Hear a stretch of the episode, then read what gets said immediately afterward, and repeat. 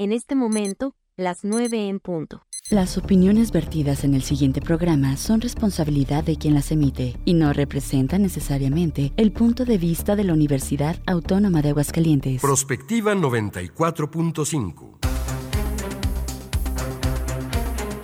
Un espacio para analizar el entorno político, social y económico de la mano de los profesionales.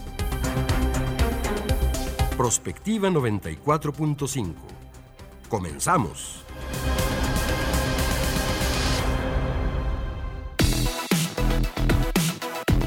Hola, muy buenos días. Bienvenidos a Prospectiva 94.5. Gracias a quienes están acompañándonos. Cerrando ya esta semana, es viernes, es 3 de noviembre de este año 2023. Luego de un día de asueto, por lo menos aquí en nuestra máxima casa de estudios. No es oficial porque luego llegaban comentarios de las personas, pues en el sentido de que algunos, eh, sobre todo en empresas, sí trabajaron por lo menos medio día, quizás hay quien pues la jornada completa. Este día no es oficial, más bien es como un tema de cultura, un tema pues de cómo México viene ya desde hace pues muchos años, estamos hablando de siglos, rescatando esto, eh, pues esta forma peculiar, ¿no? De, de, recordar a nuestros seres queridos. Y bueno, muchas actividades. La ciudad, la verdad es que desquiciada. Hay muchos vehículos, sobre todo por el Festival de Calaveras, la visita a los panteones, básicamente todo primer y segundo anillo hacia el poniente, pues rebasados. Lo hemos platicado eh, tantas veces con nuestros expertos que hablan del tema de la movilidad. Y bueno, pues obviamente hacia estos puntos la gente se concentra para visitar, por supuesto, a la gente que está en estos panteones, a sus seres queridos, y otros más para participar de los festivales, el de Calaveras que organiza el gobierno del estado, también pues los tradicionales tianguis de los muertitos y etcétera. Pero bueno, pues ya este fin de semana concluyen justamente estas actividades y bueno, pues nosotros estamos ya cerrando esta semana con todos ustedes. De antemano, muchísimas gracias por seguirnos a través de estos medios de nuestra máxima casa de estudios. Y como todas las mañanas, me da mucho gusto saludar a mi compañera en la conducción, Mari Hernández. ¿Cómo estás, Mari? Buenos días. Hola, Leti, muy buen día. Pues muy contentos después de este día en el que pues vimos otra vez las tradiciones mexicanas, que están muy arraigadas, como tú decías, el desfile del Festival de Calaveras, entre otros, este, entre otras actividades, ¿no? Claro, eh, antes de iniciar este espacio platicábamos de algo que creo que es importante señalar. María Hernández vive hacia el poniente de la ciudad, cerca de la isla San Marcos, y nos decías que hoy en la mañana que te fuiste a correr un montón de basura. Pues sí, porque como está todo el tema de calaveras ahí muy cerca de la isla San Marcos, bueno, más bien en la isla San Marcos, pues sí, había demasiada basura, creo que... Y es que este fenómeno... Seguir, eh, aprendiendo a que la ciudad no es limpia porque se limpie, sino porque nosotros tenemos que ir poniendo pues las cosas en su lugar, en los contenedores, en los botes de basura, etcétera. Claro. Ahí en el Tianguis de los Muertitos lo mismo, un montón de basura. La verdad es que creo que vale la pena decirle a la gente o recordarle justo esto, ¿no? Que de gran parte de lo que es nuestra ciudad es gracias al servicio de limpia, por lo menos eh, así la mantienen, pero nosotros como ciudadanos luego no tenemos esta cultura y de verdad que da una pena ajena ver estos espacios, pues que son turísticos además y que estamos, estamos dándole una imagen a la gente que nos visita de otros estados o incluso del extranjero de que somos bastante sucios en nuestro país y específicamente aquí en Aguascalientes. Entonces lo vemos en la feria también. Pues, también. todos estos eventos en donde se junta la gente, un tiradero tremendo de Que al final de cuentas, bueno, al día siguiente el equipo de limpia, que es muy bueno y que siempre ha tenido una actuación pues muy destacada, todas las personas que trabajan ahí terminan poniendo todo en perfecta condiciones otra vez, pero creo que como sociedad no contribuimos a que todo el tiempo esté en las mejores condiciones. claro, hay que tomar en cuenta esto y también el tráfico, sobre todo en estos puntos donde se concentra la gente, las acciones que se tendrían que llevar a cabo para evitar situaciones de este tipo cuando son fechas especiales. Pero bueno, gracias a Checo Pacheco por el apoyo en los controles eh, técnicos, a Juanita Salas. La línea está abierta 449-912-1588, 910-74, 55 y 59. La primera es para WhatsApp, 910-9260 para UATV. En Facebook estamos como Radio UAA 94.5 FM. Gracias también al equipo allá en producción en UATV. Y si les parece, pues vamos directamente con el resumen.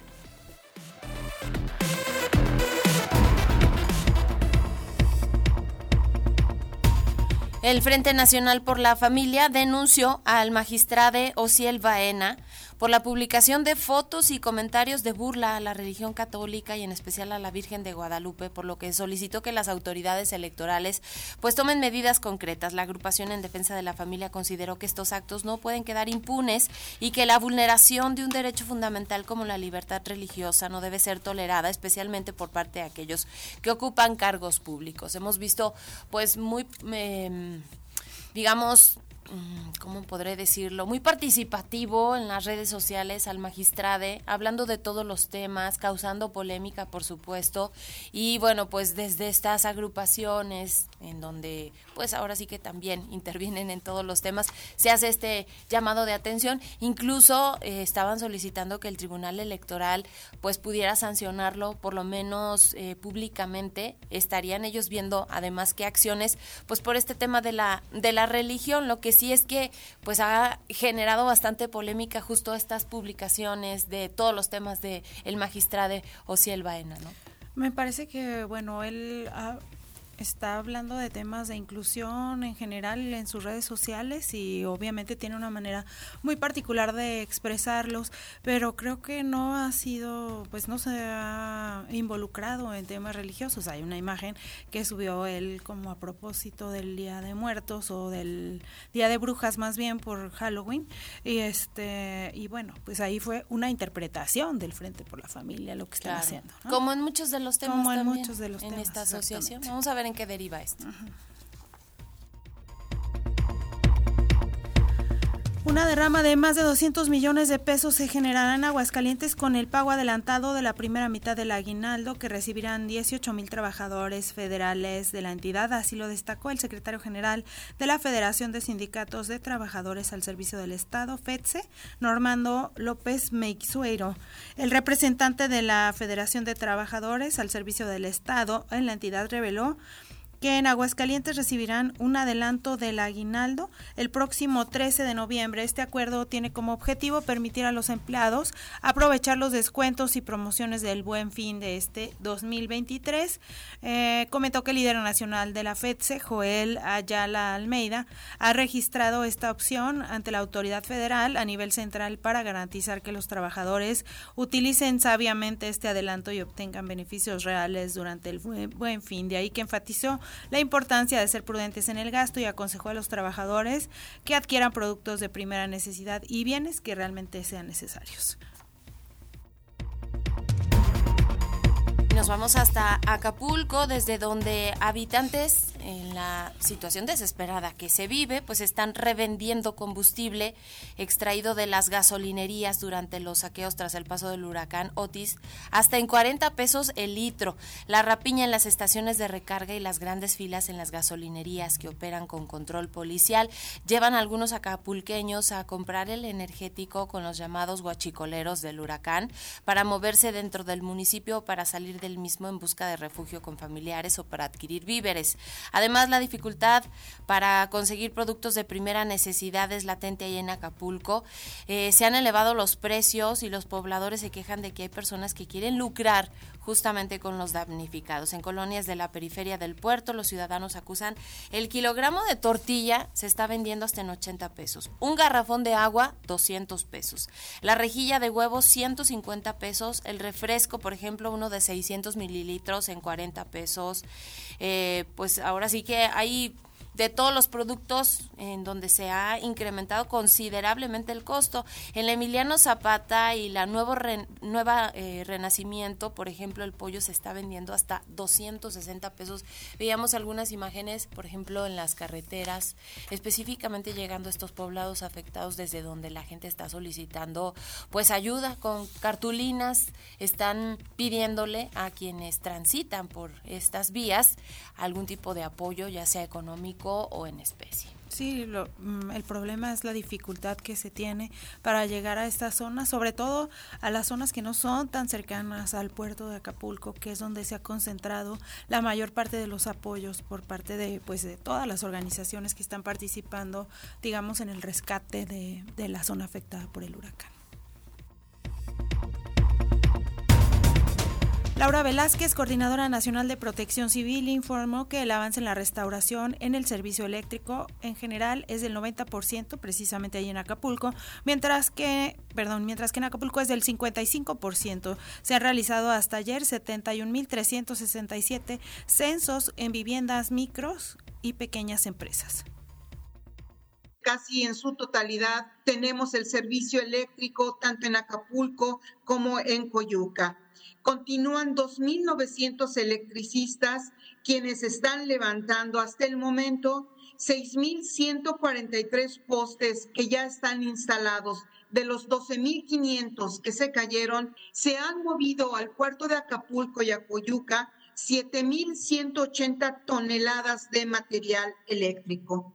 En lo que respecta al suministro de agua, comento a ustedes que 120 mil litros de agua se han distribuido eh, a hospitales el día de ayer.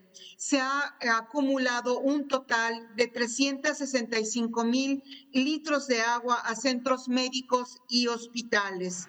Asimismo, se han distribuido un total acumulado de 575 mil litros de hasta el día de ayer en las colonias. Y por su parte, el presidente Andrés Manuel López Obrador dio a conocer que la totalidad de los más de 330 hoteles de Acapulco registran daños cuantiosos en su infraestructura, así como otros establecimientos mm, de, como restaurantes, por ejemplo, mencionaba hoy en la conferencia mañanera. Quedaron las estructuras de concreto o de acero, pero todo lo que tenía que ver con muebles, vidrios, todo se destruyó.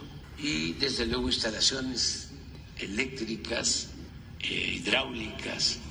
Entonces es cosa de tener una idea de cuánto podría costar cada hotel y estamos hablando de más de 300, pero también muchos restaurantes, otros negocios, comercios, los daños eh, a la infraestructura del sector público y los daños al las viviendas de las personas,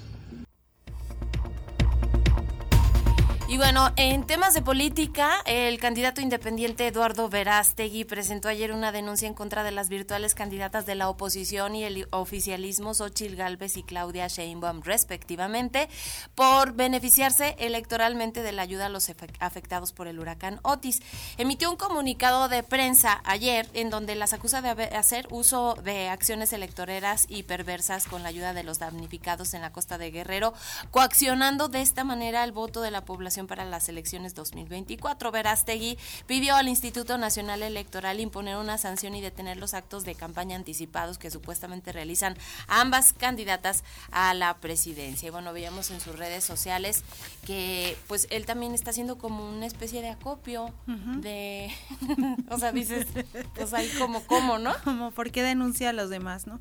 Pero bueno, yo creo que al final de cuentas es obvio y es eh, natural que todos los que están participando ahorita en política, pues de alguna manera quieran hacer presencia ahí en Acapulco y lo importante sería que en realidad sirva su apoyo o su ayuda que van a estar llevando a la zona afectada y que en realidad ayuden a las personas que están damnificadas. Exactamente, ese sería el punto importante. Lo que sí es que lo hemos platicado, hemos visto como que el Instituto Nacional Electoral se ha pues ha optado por una posición bastante blanda, ¿no? Porque pues básicamente todos los partidos están haciendo lo que quieren, todavía no empiezan las campañas, de hecho estarían iniciando ya en este mes Las la tercera, Pre-campañas, perdón. Apenas. Sí, el- en la tercera semana de este mes de noviembre se supone que arrancan y bueno, pues ya llevamos un trabajo de meses desde obviamente la virtual candidata oficial y por parte del Frente Xochil Gálvez. También, que han hecho campaña, bueno, en, en el caso de Morena ya tienen una carrera mucho más adelantada y en el caso del Frente Amplio por México, pues por lo menos unos tres meses, ¿no? Exacto. Desde que se definió más o menos que Xochil Gálvez podría participar en la contienda y de ahí para acá, pues ha habido prácticamente una campaña electoral en- Exactamente. en ambos frentes. Y bueno, Dardo Verástegui está haciendo la recolección, la labor de recolección de firmas para tener el aval, por supuesto, de la ciudadanía, que de acuerdo a la ley solicita el Instituto Nacional Electoral. Y bueno, pues también aprovecha, ¿no? Esta parte. Claro, pues hacerse visible de alguna manera, por lo menos criticando a las otras dos participantes.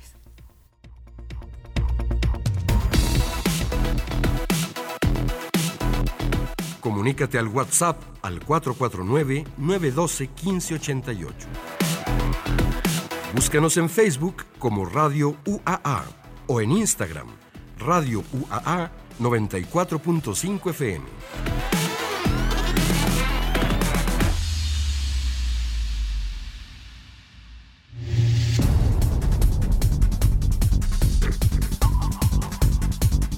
Las encuestas son un método de investigación que se utiliza para recopilar información de una población o muestra de personas y es una herramienta muy útil para obtener datos que son indispensables en la toma de decisiones de empresas y gobiernos. Las encuestas se utilizan en las empresas principalmente para recopilar información sobre necesidades y preferencias de sus clientes, por lo que sus resultados permiten tomar decisiones sobre la producción, el desarrollo de nuevos productos o servicios. En el ámbito social nos ayudan a conocer el estado de la población en temas de vivienda, salud, educación y permiten principalmente a los gobiernos tomar decisiones respecto a políticas públicas, así como buscar diferentes enfoques para atender las necesidades sociales. También existen y son más difundidas a través de los medios de información los estudios de opinión relacionados con la política y las percepciones sobre la actuación de los gobiernos en diferentes ámbitos. El tema electoral dentro de las encuestas ha sido utilizado en México con fines de promoción a partir de la década de los 90, en gran parte debido a la democratización del país, pero también por la apertura que han tenido los medios de comunicación y como una herramienta de partidos y candidatos para hacer propaganda. Y aunque son una forma rápida y eficiente de obtener información sobre la intención de voto de los ciudadanos y permiten pronosticar el resultado, además de tomar decisiones sobre las estrategias de partidos y candidatos, hay que tomar en cuenta que pueden existir diferentes formas de interpretar y leer estos instrumentos. La confiabilidad de las encuestas electorales es un tema de debate, pues aunque son instrumentos precisos, la forma en que se interpretan o se publican no siempre aclaran el tipo de muestra, el tiempo en que fueron levantadas las encuestas o bien los medios a través de los cuales se cuestionó a la población o las preguntas específicas del cuestionario. Por ello es importante conocer qué tipo de estudio vemos publicado, de qué forma se obtuvieron los resultados y qué en realidad nos dice sobre la opinión de los ciudadanos. Ante el proceso electoral que se avecina, es importante conocer los pormenores de estos estudios de opinión, cómo leerlos y qué pueden reflejar sobre nuestra realidad. Por ello es el tema que vamos a analizar hoy en Prospectiva 94.5.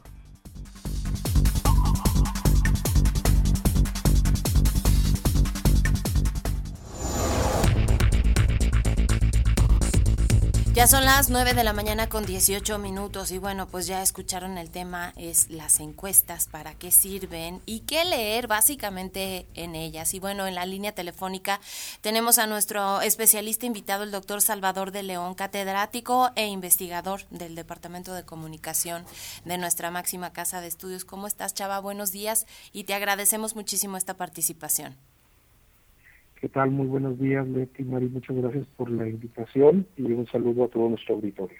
Muchísimas gracias a ti por estar aquí con nosotros. Más adelante vamos a poder contactarnos con otro especialista, pero bueno, por lo pronto arrancamos contigo, Chava, para preguntarte y bueno, ya escuchábamos parte de este contexto a propósito de las encuestas, pero yo quisiera que nos plantearas, sobre todo en este escenario en el que vamos rumbo a un proceso ele electoral, pues el más grande de la historia reciente en nuestro país también, pues importante a propósito de la renovación en el tema de la presidencia de la, de la República y en medio de muchos ejercicios de este tipo que se dan a conocer, incluso previo al inicio de las precampañas, que nos hablan de tendencias y de ciertas pues preferencias del electorado respecto de una u otra candidata. Pero bueno, en general, ¿para qué nos sirven estos, estos ejercicios y qué elementos son los que contemplan las encuestas?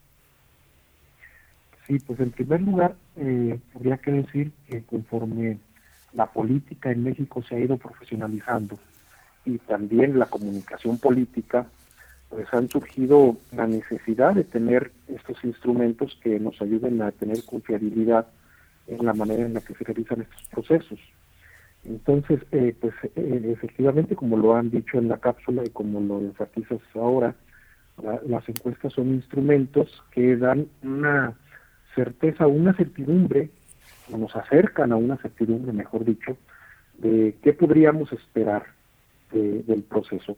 Sin embargo, hay que señalar que no necesariamente los resultados de las encuestas son eh, precisos, depende de muchas cosas.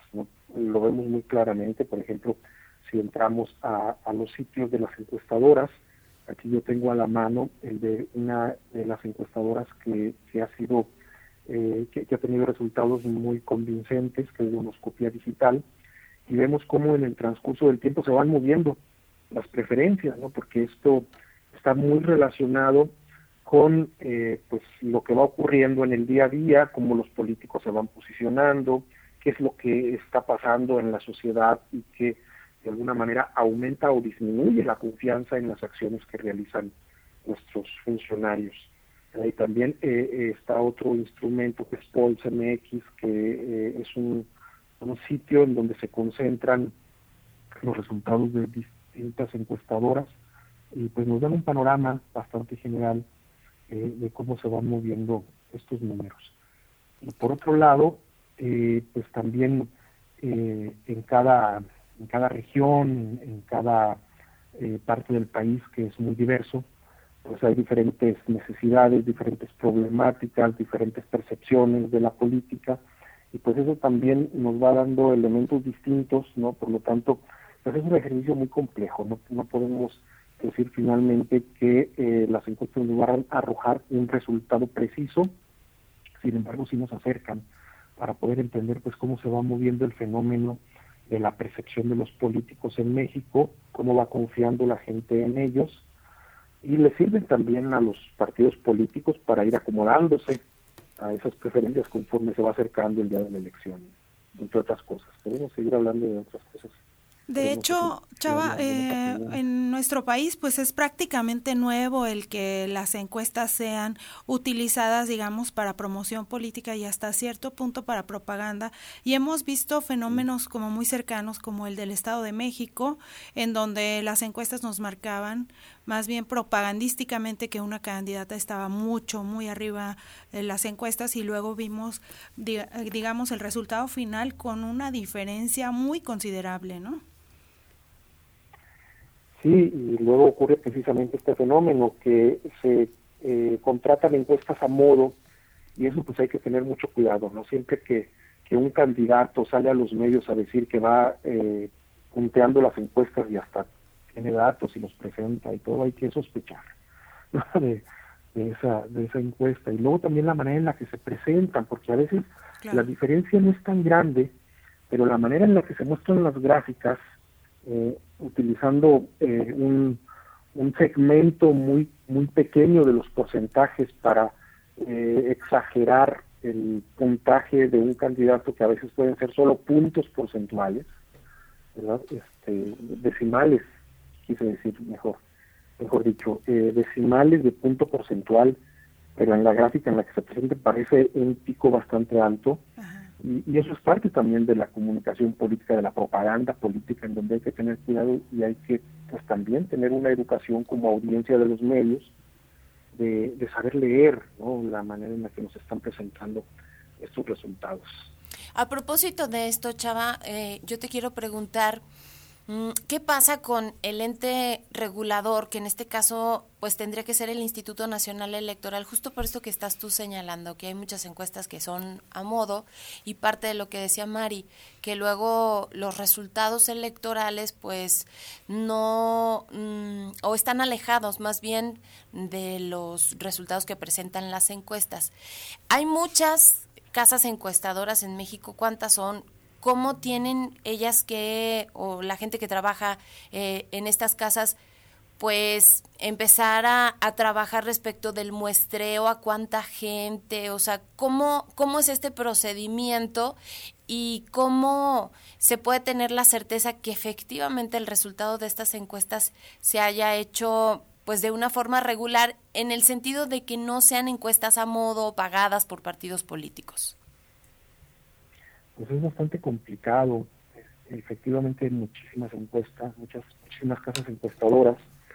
En el país la regulación de estas casas encuestadoras pues es todo un tema, ¿verdad? Este, pero pues eh, por principio cada una de estas casas cuando presentan sus resultados debería también de transparentar de manera eh, muy clara y, convincente y también eh, didáctica ¿no? para, para el público su metodología. Que establezca eh, pues cuál es su, su muestra que, está considerando, de qué manera ha sido construida esta muestra, por qué la construye de esta forma, un poco haciendo esta didáctica para toda la gente. Y eh, pues de esta manera también tendremos casas encuestadoras pues más profesionalizadas que nos permitan tener un un monitoreo más claro de lo que, lo que está ocurriendo. Precisamente, mira, aquí estoy viendo los resultados de, de, la, de las encuestas para las elecciones del Estado de México y realmente eh, hubo un, margen muy muy bueno de, de, precisión de algunas de las casas encuestadoras, principalmente, y las voy a decir aquí para que nuestro auditorio sepa que, en estas casas encuestadoras probablemente pueda, pueda confiar un poco más. Una de ellas es Demoscopía Digital, que ya la mencionaba, otra es CE Research y otra es la de, la de Reforma. También eh, están eh, como consideradas como las, las siete más certeras eh, en este mismo ejercicio del Estado de México, Demoscopía Digital, CE Research, Reforma, de las eras, de lo Electonia, encuestas México, México Elige y la encuesta MX. Que son las casas encuestadoras que se acercaron más a los resultados reales de la elección en el Estado de México. Más allá de la de lo que nos muestran las encuestas que hemos escuchado muchas veces que es una foto, digamos, del momento en que se levanta la encuesta, eh, ¿qué debemos eh, tomar en cuenta nosotros como ciudadanos o cómo evitar que un resultado de una encuesta influya en la participación ciudadana en una elección? Porque vemos que en una encuesta pues ya a lo mejor nos marca que un candidato o candidata ganó o está ganando por un margen de 20 o 30% y esto de alguna manera a veces desincentiva la participación de la sociedad. Sí, ese es un riesgo. Eh, a veces la desincentiva o a veces nos lleva a, eh, votar por, por ese, esa opción que nos están presentando como la mayoritaria, ¿no? Entonces, eh, pues aquí lo que se ha dicho ya en, en, bastantes ocasiones, tener esta responsabilidad ciudadana de revisar claramente las plataformas que además eh, todo el proyecto y la plataforma política, los candidatos y las alianzas tienen la obligación de registrarla ante el Instituto Nacional Electoral. Esto además se difunde, ya sea a través de los medios de comunicación o también uno puede entrar directamente al sitio del INE y bajar de ahí las plataformas, revisarlas, identificar pues con quién eh, nuestra convicción política está más cercana, más allá de las encuestas, y ver las encuestas como eso, como un ejercicio, ¿no? Este, luego se dice, se, hace esta relación curiosa, eh, a modo de broma, ¿no? Entre la política y el fútbol, que por ejemplo, en una reunión familiar no se habla ni de política ni de fútbol. Señalando que uno pues ya tiene su equipo muy claro al que le va, a veces aunque gane, dicen también a manera de broma. Claro. Pues aquí también, ¿no? Este, tener esta convicción política, de saber que una fuerza política nos está representando o queremos que nos represente porque eh, estamos convencidos de la propuesta que está teniendo y mantener esa, esa convicción, pero que sea una convicción informada, que no sea una convicción heredada o precisamente eh, influida por estas encuestas o por la propaganda que luego nos, nos plantean. Pues creo que ahí está el reto, ¿no? Principalmente. Por supuesto, las encuestas eh, son un, instrumento muy convincente que utilizan los políticos.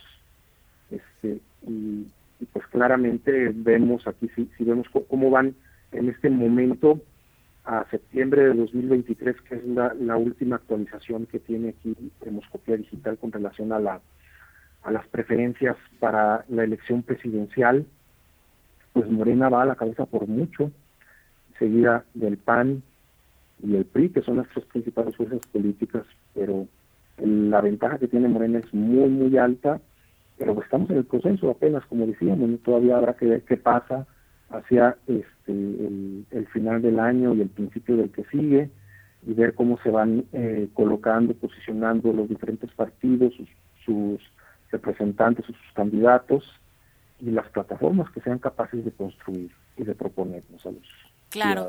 Son las 9 de la mañana con 31 minutos, tenemos que hacer una pausa. La línea está abierta, 4499121588. El tema es justo este, las encuestas y qué tanto determinan o influencian a la población, sobre todo en materia electoral. Vamos a hacer este cortes pequeñito y regresamos con más. Prospectiva 94.5.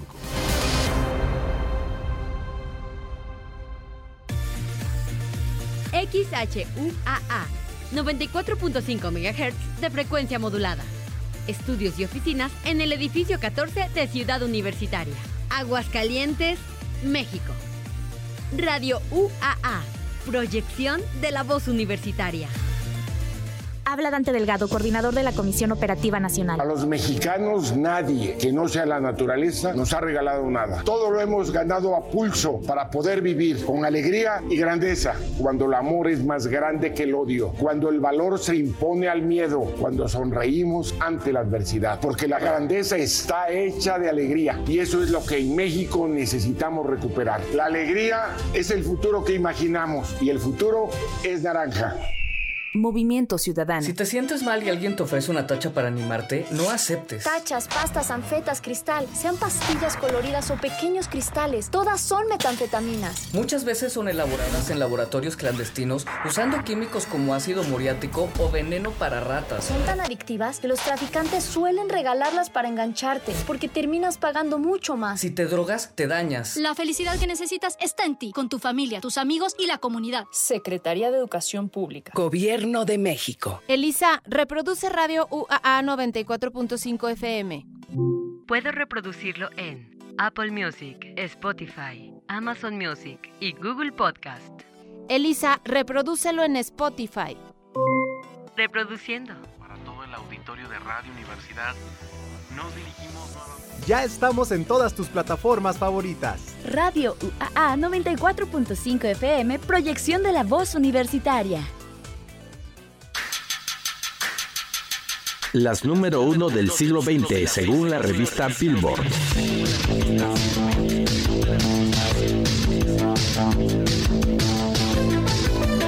Todos los jueves a las 9.30 de la noche por el 94.5 de FM de Radio UAA y radio.uaa.mx. Acompáñenme.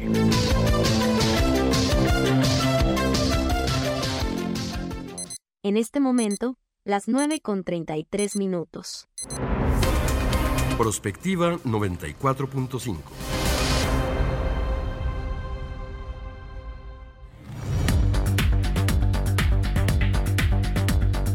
Ya son las 9 de la mañana con 34 minutos, estamos de regreso y justamente el día de ayer se da a conocer una encuesta, esta es de Becerra y pone a Harfush y Brugada en empate técnico en la pelea de Morena por la Ciudad de México. Esta eh, pues encuesta que presentó Lorena Becerra da también ventaja a Santiago Tabuada para representar al Frente Amplio. Y bueno, se integra a nuestra mesa de análisis el doctor Gerardo Erwin Alvarado Ponce. Él es director de CIM Investigación y catedrático de Investigación de Mercados. Bienvenido, doctor, y gracias por estar participando con nosotros.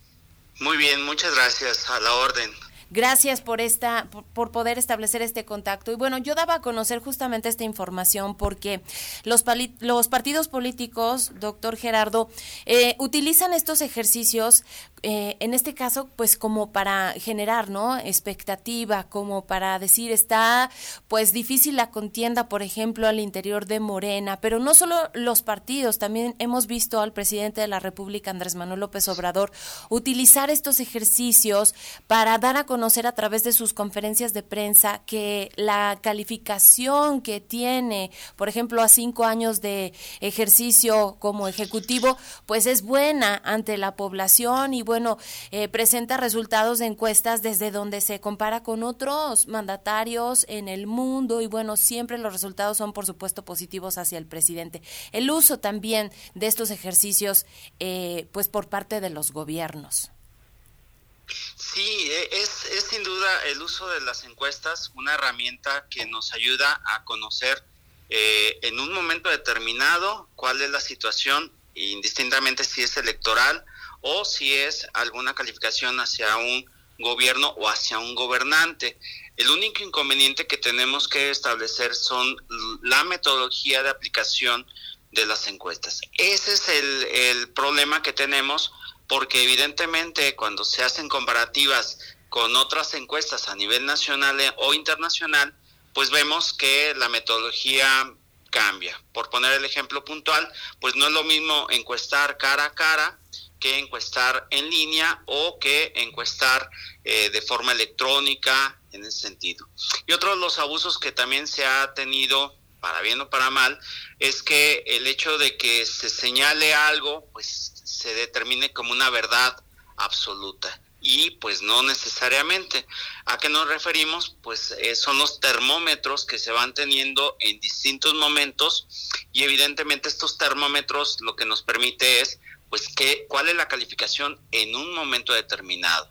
¿A qué nos referimos? Pues bueno, no es lo mismo opinar antes de vacaciones que después de vacaciones o ahora que pasó por desgracia el fenómeno del huracán, pues la percepción de la ciudadanía pues es una indistintamente del gobernante que, que esté en turno de a nivel federal, estatal o municipal. Hay un tema que me parece que es muy importante. Los medios de comunicación siempre destacan un punto específico sobre las encuestas. Es decir, fulanito va arriba por cierto porcentaje en cuanto a... Em, percepción o en cuanto a preferencia de voto, pero nos perdemos de todo el cuestionario real que tiene la encuesta y de otras cosas que debemos de ver. Rumbo al proceso electoral, ¿tú qué nos recomiendas, Erwin, que, debe, que debamos ver en las encuestas? E, es algo muy muy puntual que comentas es pues uno eh, es una encuesta de un momento no es una encuesta que vaya a reflejar lo que va, sucede en lo en las urnas. Dos tenemos que verificar muy bien la cuestión de la metodología. A qué nos referimos pues es un ejercicio estadístico este ejercicio estadístico tiene un, una metodología llamada pues un muestrario o una muestra pero el, inconveniente que tenemos a veces es que esa muestra pues no representa la totalidad del padrón electoral. ¿A qué nos referimos? Pues bueno, se hizo una encuesta con 385 eh, personas que opinan en este momento, pues la tendencia es tal.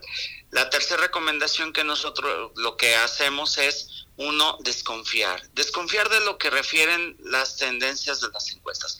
Ha habido en distintos ejercicios, en distintos momentos, pues eso, ¿no? Eh, que se da por ganador a X o Y y resulta que es todo lo contrario. Pasó en, en los Estados Unidos con Hillary Clinton y Donald Trump, las nueve o diez encuestas que daban puntera a Hillary Clinton, pues se revirtió el resultado por un factor que no se tenía considerado, este, un estado, la elección de Estados Unidos tiene sus eh, peculiaridades, pero pues le dio vuelca, eh, vuelco a toda la información que se venía, no nada más de un mes, sino de casi dos años, en donde este, se daba como ganadora a la propia Hillary Clinton. Y, pero sin embargo, también ahí tenemos eh, casos muy puntuales como lo que pasó con el presidente López Obrador en, en la última elección, en donde todas las encuestas referían, exceptuando una, que iba a ser el ganador y a su vez, pues fue lo, y con los puntos porcentuales que, que ganó. Y una cuarta recomendación sería, pues, eh, el contrastar, el poder tener dos o tres puntos de vista eh, en las encuestas y ver eh, las tendencias de cada una de ellas. A veces los partidos políticos por estrategia política pues publican algún algún resultado que les es favorable, pero que no necesariamente pues el levantamiento refiere una seriedad metodológica y demás. Y entonces es evidente el, el sentido de la publicación de tal o cual encuesta. Oye, Erwin, y los otros datos que manejan las encuestas, por ejemplo, estoy pensando, no sé, para un proceso electoral, el nivel de por, o el porcentaje de indecisos, que pues obviamente los partidos políticos eso lo dejan de lado, pero que también es un reflejo, creo yo, pues del sentir de la ciudadanía, o sea, no ven en alguno de los posibles candidatos, en este caso o candidatas, que puedan pues representar un buen papel, ¿no? En el caso, por ejemplo, de presidencia de la República. Eh, acabas de dar con el, punto. efectivamente, uno de cada dos personas no sabemos por quién vamos a votar. Uno de cada dos. Y entonces uno de cada dos refiere, pues el 49% de la población contesta que no sabe por quién va a votar.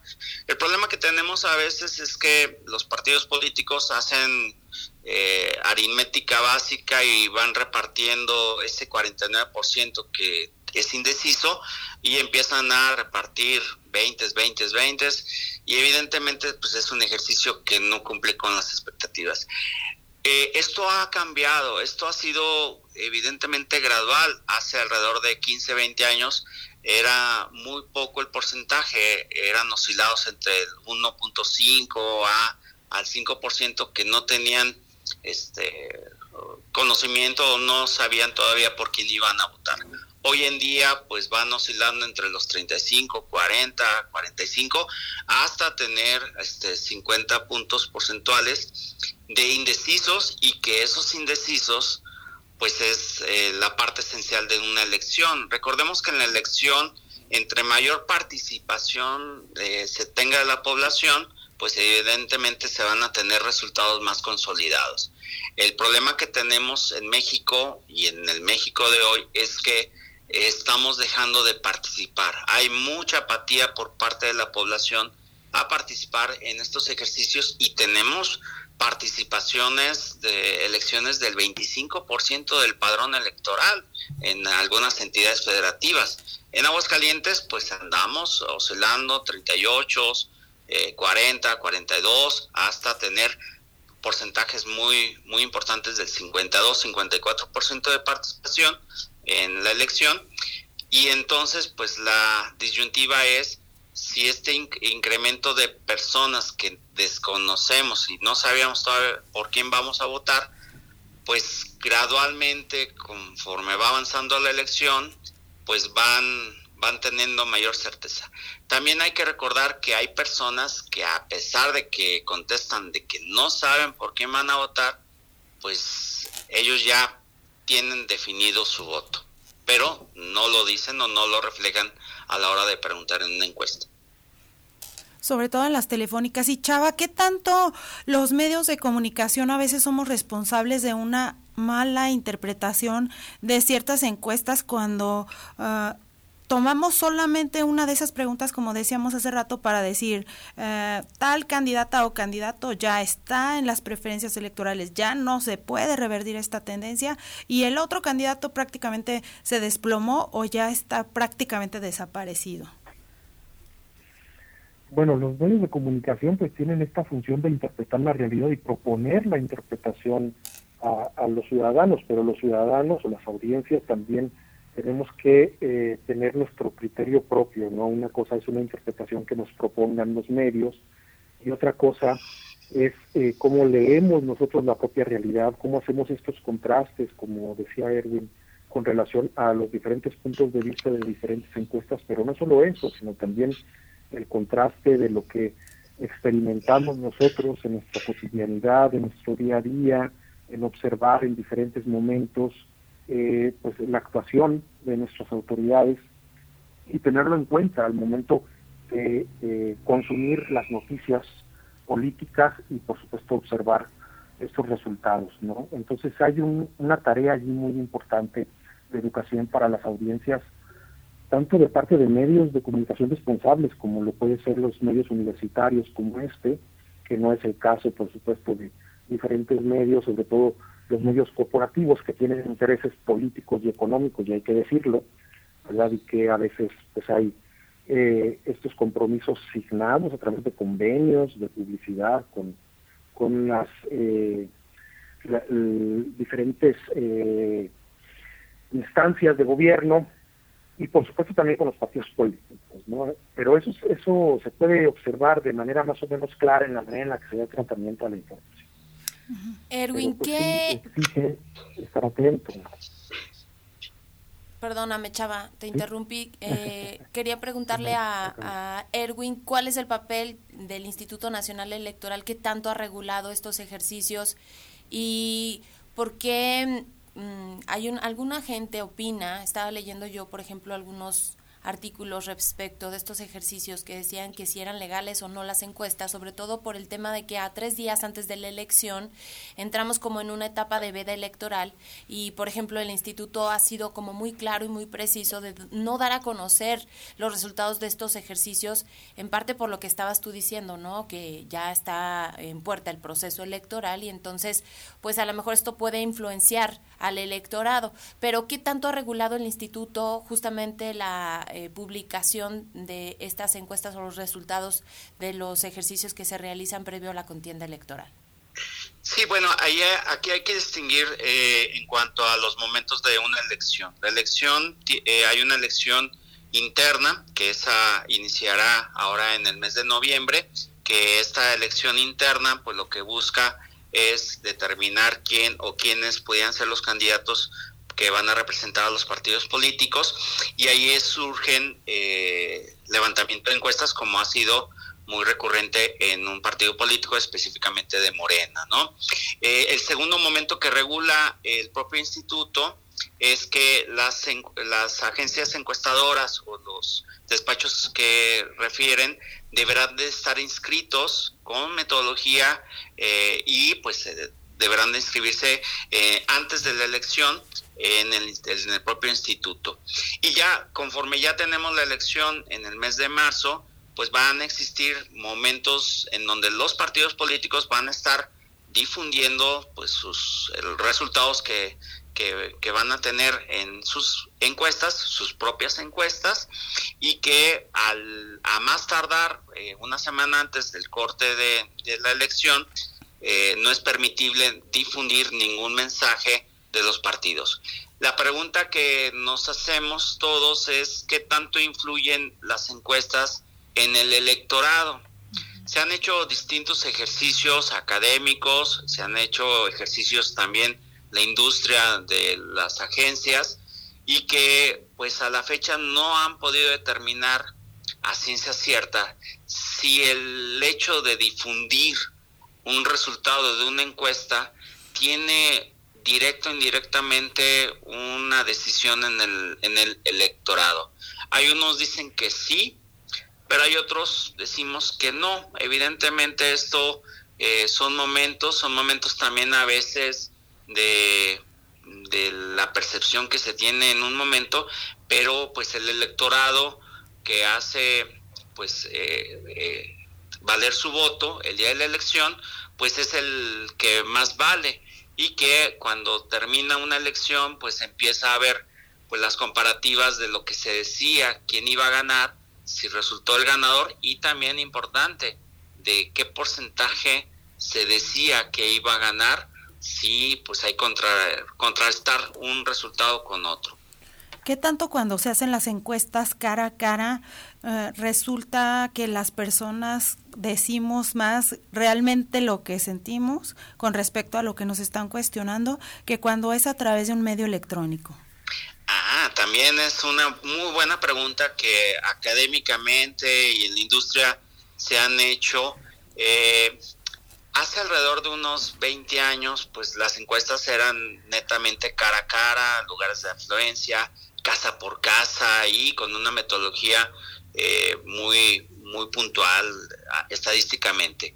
Pero hoy en día la dinámica de la población eh, cambió y está cambiando y hace que a veces pues, las encuestas telefónicas se vuelven muy prácticas de acceso, con padrones este, de teléfonos, con acceso a dichos padrones y pues se contratan este, recurrentemente. Pero también cabe hacer mención que pues el hartazgo de la población hacia ciertas encuestas como son las encuestas eh, de corte electoral pues hacen que se deban de buscar otros mecanismos como pueden ser los QR o algún elemento de, gancho en cuanto a las redes sociales y demás, y que tienen poder acercar aún más este, la opinión del grueso de la población. Recordemos que el acceso a la tecnología en México y específicamente en Aguascalientes, 8 de cada 10 tiene acceso a celular, 6 de cada 10 tienen acceso a Internet vía celular, y eso hace que sea más práctico a nivel de costo y demás para poder obtener más información. Eh, ¿Qué resultado es más confiable? Pues el resultado refiere en la aplicación de dicho instrumento. ¿A qué nos referimos? Pues si aplicamos con cabalidad este, y, sin ningún tipo de sesgo el levantamiento telefónico, pues tendrá una valía muy importante como el que puede ser cara a cara. A veces sí se dice que este, opinamos una cosa en el teléfono o en, las redes sociales o en electrónico que lo que opinamos cara a cara.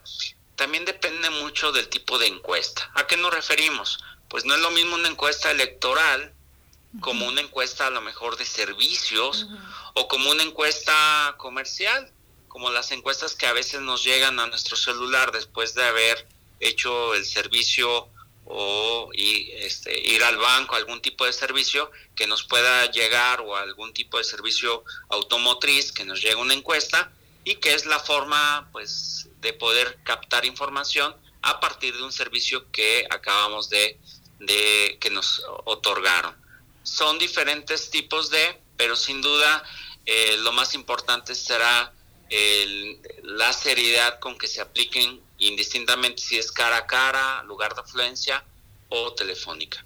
Chava, eh, ¿qué tanto pueden pues eh, desentivar a la gente estas encuestas respecto de, pues no sé decir, te lo pregunto porque escucho comentarios luego de la gente que dice, en el sentido de cómo em, pues un partido que es el que está en el poder lleva una ventaja muy abrumadora respecto de los demás contendientes. Y bueno como que la gente dice ya para qué participo en un proceso electoral y además de esto Chava preguntarte qué tanta desconfianza nos da justamente ahorita de lo que comentaba Erwin el que la el que los encuestadores lleguen y te pregunten respecto de algún partido político ah, de tu preferencia o de algún candidato, ¿qué tanta desconfianza nos genera ahora que justamente sean los partidos los que puedan utilizar esta información en su beneficio? Pues son, son preguntas muy complicadas las que me planteas, porque eh, yo, yo creo que sí hay, eh, bueno, eh, algunos enfoques del estudio de los medios nos plantean que eh, sí hay una, una influencia de lo que los medios publican, pero esta influencia no es determinante. Esta influencia es como una orientación y depende de diferentes factores de, las propias personas, de su contexto, de, sus experiencias, etcétera, que, que, tanto van a confiar en lo que los medios publican, pero sí hay una, una orientación, por decirlo de alguna manera, para no, para no llamarle influencia.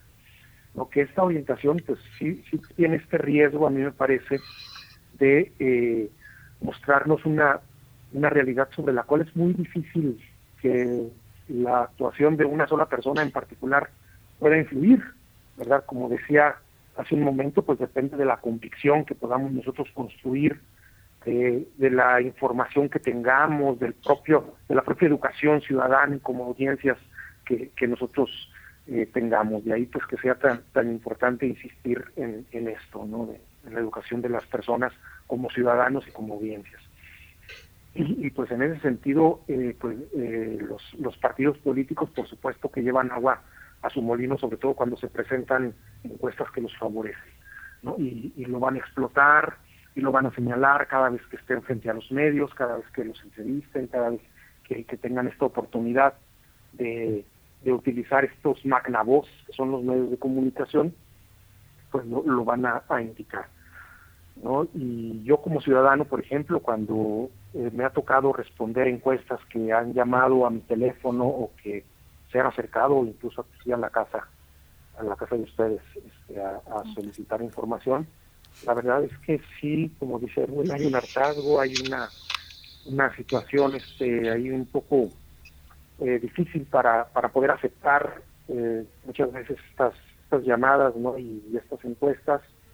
Eh, pero pues es un ejercicio importante que finalmente pues, nosotros la información y en las cuales a mí me parece que sí vale la pena participar.